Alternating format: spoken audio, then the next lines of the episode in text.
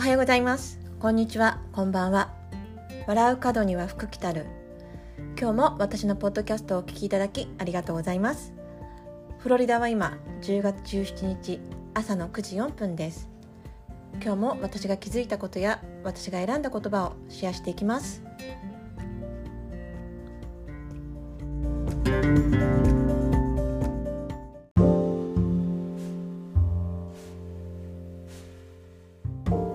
はい、えーとですね、今朝月曜日の今朝なんですけど今友達がね、あのー、これから一緒にお散歩にお散歩とねランチに行く友達がいるんですけど彼女がちょっと遅れているので、えー、その間にねその今時間があったので 隙間時間にちょっと、あのー、最近の出来事をシェアしたいなと思ってポッドキャストを始めています。えー、月曜日ね子供と夫がね仕事に戻って、まあ、自分の時間が少し持てているんですけどでそんな中で、まあ、週末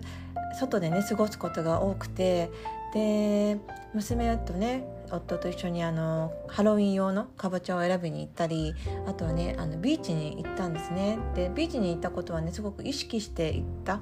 うん、ついつい日曜日ねあのーダラダラしようと思えばダラダラできるんだけどちょっとそこをね変えたいなと思ってこれから少しずつね季節がフロリダでもね少しずつ暑さがね少し弱まってくるのであの外でね過ごす時間を増やしたいなと思ってまあ日曜日のねあのビーチは意識をして外に出たんですね。でお昼過ぎからねご飯食べながら外に出たんですけど子供とねやっぱりビーチで遊んでいるとあの子供がね今最初は遊具で遊具？公園の遊具で遊んでいたんだけど木に登りたいって言い出してで、まあ、木に登ることを始めたんですね。で私木登り大好き。あの子供の頃からね結構野生児だったので海山登ったりあの木に登ったりでそのことをね子供と木登りしながら思い出していたんですねであの頃って、まあ、親はみんな親もね忙しかったしもう子供たちだけで放課後っていうのは学校が学校から帰ってきて放課後はもうランドセル置いたら勝手にね外に飛び出していってたんですね。で秘密基地を作ったりとかビーチを走り回ったりとかで今だとね私同じことできるかなって思うんですけど親は自由にやらせてくれた。うん、そういう時代だったんだなって思うとすごくね恵まれていたんだなって思ったんですね。今からね30年以上前ですよね私今45歳なので、まあ、子供の頃物心ついたら兄のね2つ上の兄の後を追っかけてもう幼稚園ぐらいからかなくっついて歩いていたんですね。で自転車乗れるようになったら自転車で遠くまで行けるようになるし今までよりも。でそこでねあの他の学校のね 本当になんかこう本当男の子たちの集団にね自転車で追っかけ追っかけられてもう必死になって逃げた思い出とかもねあるしあのなんだろうなそういう子どもの頃の経験ってすごく今の自分に反映してるというか影響を受けているいます、うん、で子供の時に木登りができたから今でもできるって気持ちがあったしまあ、実際できちゃうんですね。やっぱり体が勝手に動いちゃって木があると登り登りたいみたいな感じになって。で遊具遊具でもね運転があるとね運転でね子供よりも私が率先してね運転やってるとね子供がね、まあ、娘できなくてあの練習中なんですけど私がねあのできるとねやっぱり悔しそうでまた練習してみたりとか。だからね本当まあ私が育った環境っていうのは、まあ、本当に山があって海があって川があってで親が忙しかった。だからもう子供同士で子供たちだけで何かを作り上げたりとかもう子供たちだけで勝手にねあのやりたいことやってやれるような環境だったんだなって。うん、でそれがね今ないからじゃあ寂しいなって思うよりは、まあ、できるんだったら、まあ、子供連れ出してこれからどんどんどんどんいろいろ行動していこうって思いました。うん、でついついね私もあの、まあ、子供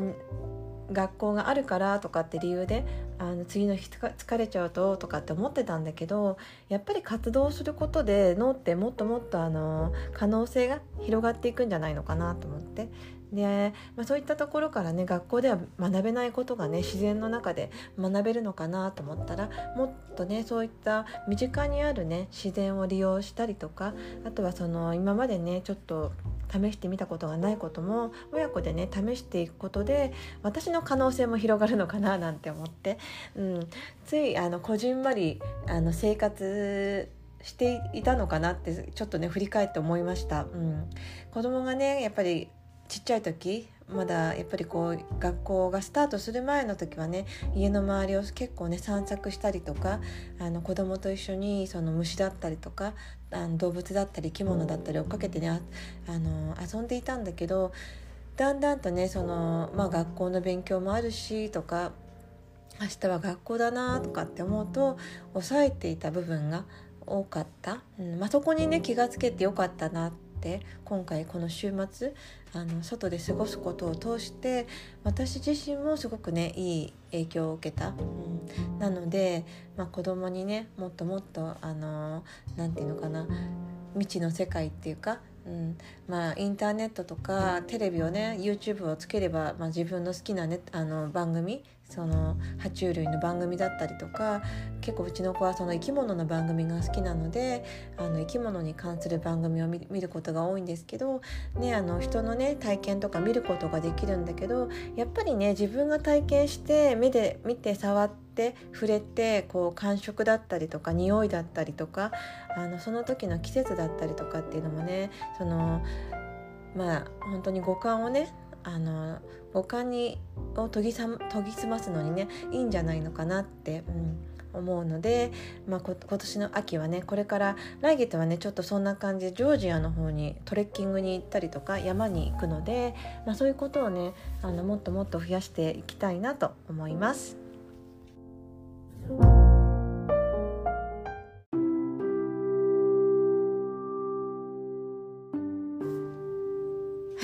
そうですね。今日はあのそんな私の週末を振り返って最近のその気づきですね。もっともっと自然の中で過ごしたいなって思う、うん、ついついこうスマホだったり iPad だったり、まあ、テレビだったりとかスクリーンの時間がね多くなってくると思うし、まあ、子供は子供で学校でのね時間が長くなってきて外でね過ごす時間が減っているなっていうことをとっても実感してで私自身もやっぱり自分自身がねやっぱりあの本当にこう山とか海とか川のねそばで育つことができてそれが今のね生き方にすごくねつながっている、うん、あの自然とやっぱりこう共存しているってことに目を向けるとあの自分の存在にもねすごくね気づけるんじゃないのかなって思思いました。うん。このねやっぱり生かされてるんだなっていうことにもね気が付くきっかけにもなると思うしあのその中にね自然の大きな中にいると自分の存在ってちっちゃいんだけどそのちっちゃな存在がこうみんな集まってねあの社会が成り立っていると思うしで、まあ、自分をね大切にできることで相手に対してもすごくね優しくなれると思うのでそういったことをねやっぱり、まあ、子供にもね伝えていきたいなと思ったり、まあ、子供にも感じてほしいなと思うのであのこれからはね今年の秋秋冬、うん、フロリダはねあんまりあのそこまで冬とか秋とかってないんですけど少しずつね季節がね楽になってくるのであの暑さもね楽になってくるのであの外での時間を増やして楽しみたいなと思います。はい、えー、それでは皆さんどうぞ素敵な1週間、えー、今日からまた月曜日が始まって、えー、新しい週がスタートしたのでぜひぜひ皆さんも良い1週間をお過ごしください。えー、最後までお聴きいただきありがとうございます。それではまたねバイバーイ